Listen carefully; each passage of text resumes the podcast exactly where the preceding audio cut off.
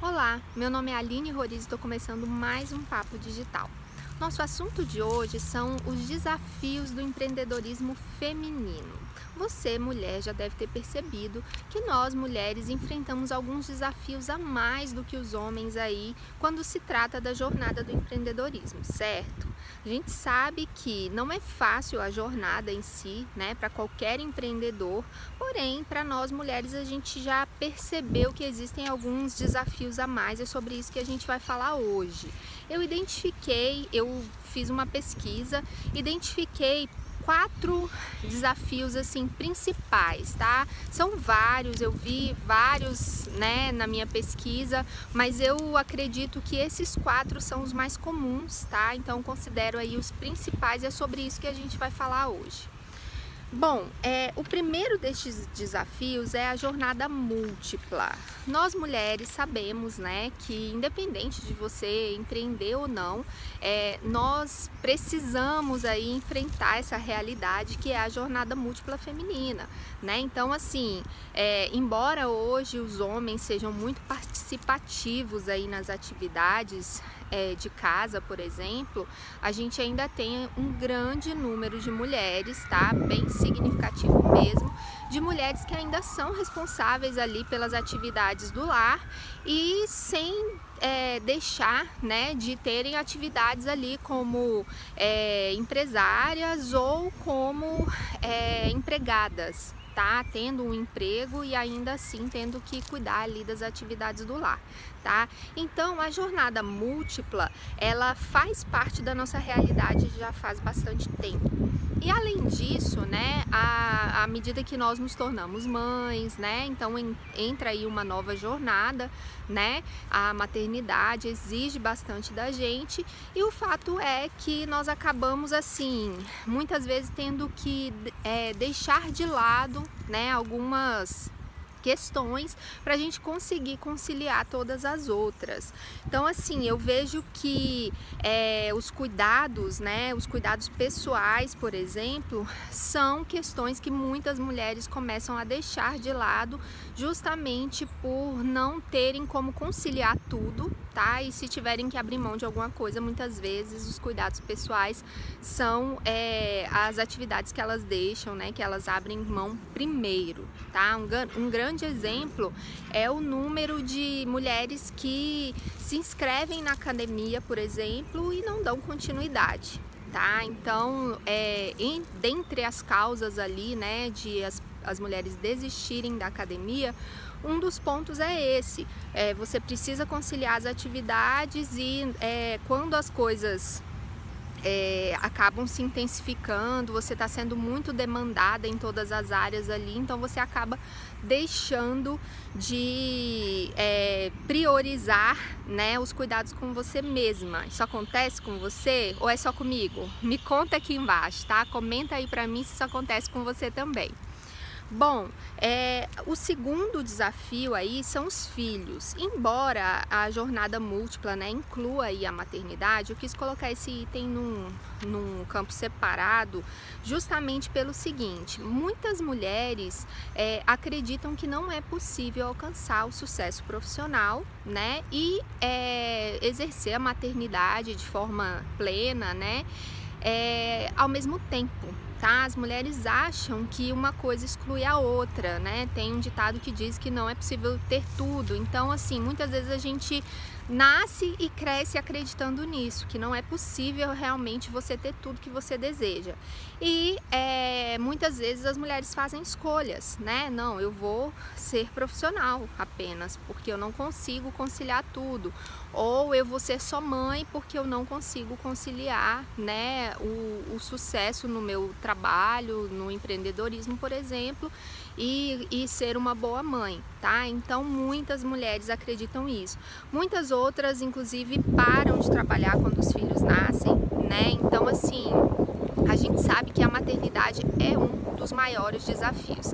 E como eu já citei, embora os homens sejam né, cada vez mais participativos aí nesses papéis, né, tanto em casa quanto nas responsabilidades com os filhos, a gente sabe que é, na hora que a coisa aperta, o impacto no profissional ocorre na maioria das vezes maior, né, com mais intensidade aí na carreira feminina, tá? Então assim, é, o filho adoeceu, não tem rede de suporte, não tem com quem contar, é, geralmente quem falta ao trabalho é a mulher, tá? Então, por isso, inclusive, tem locais que é, não é declarado isso porque seria ilegal, mas eles tendem a preferir contratar homens ao invés de mulheres, tá?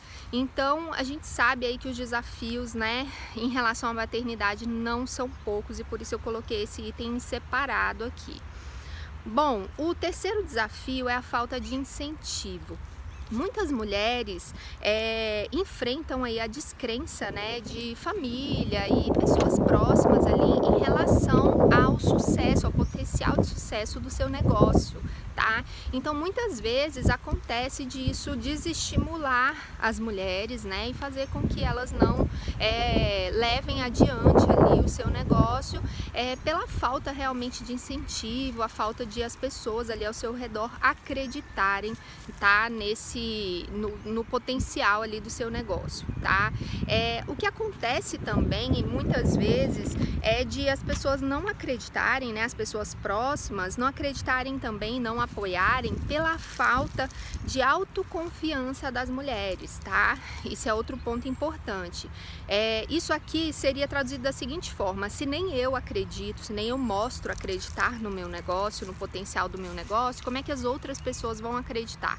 Tá? Então, assim, muitas vezes as mulheres já entram com essa autoconfiança abalada e à medida que elas não transparecem, né, estar confiantes no, no potencial de sucesso ali do seu negócio, é, os outros também não vão acreditar e elas vão perceber isso, que os outros não estão acreditando e isso acaba influenciando ali nos resultados também, tá bom?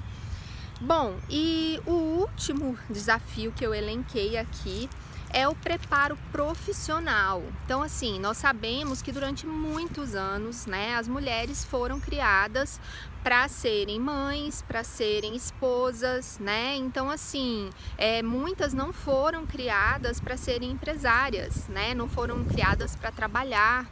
E isso acaba influenciando aí, né, na capacitação dessas mulheres, né?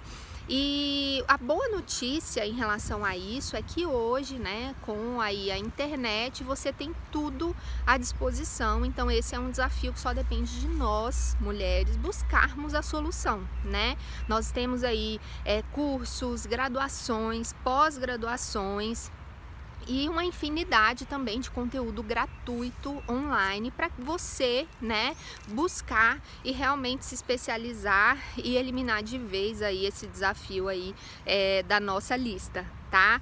Bom, e bom, Aline, por que, que você tá falando só de desafios aí e tal, né? Primeiro, eu queria falar sobre esse assunto porque é, muita gente às vezes enfrenta tudo isso pensando que está sozinha, tá? Então, se você já passou, né, algum, em algum momento é, por algum desses desafios aí e acreditava que estava sozinha, é, eu quero dizer para você que você não está sozinha, tá? Isso é a realidade aí de, da maioria das mulheres empreendedoras e nós precisamos saber disso muitas vezes para a gente não ficar se sentindo vítima dessa situação, né? Embora sim seja uma questão que atinge, né, é, na maioria das vezes apenas as mulheres, é, nós não somos vítimas, né? A vítima é aquela pessoa que não tem escolha, que não tem como sair daquilo, tá? Que não tem como enfrentar esse problema. Então, nesse aspecto, nós não somos vítimas. Embora embora a gente enfrente esses problemas, esses desafios, nós sim podemos superá-los todos, tá? E como é que a gente supera isso? Gente, acreditando, trabalhando, fazendo, agindo, tá? Então, primeiro ponto, acredite, acredite no seu negócio e faça acontecer, tá? Não deixe para depois, faça agora tá? E segundo, haja, haja, não deixe para, ai, quando o cenário estiver melhor, quando os meus filhos estiverem maiores, não deixa para depois, porque esses, essas dificuldades elas sempre vão existir e não existem só para você, tá? Então o que, que te diferencia de quem foi lá e fez? Quem foi lá e fez, agiu, tá? Acreditou e agiu. Então é esse o meu recado de hoje, espero que vocês tenham gostado e a gente se vê aí no nosso próximo Papo Digital. Tchau, tchau!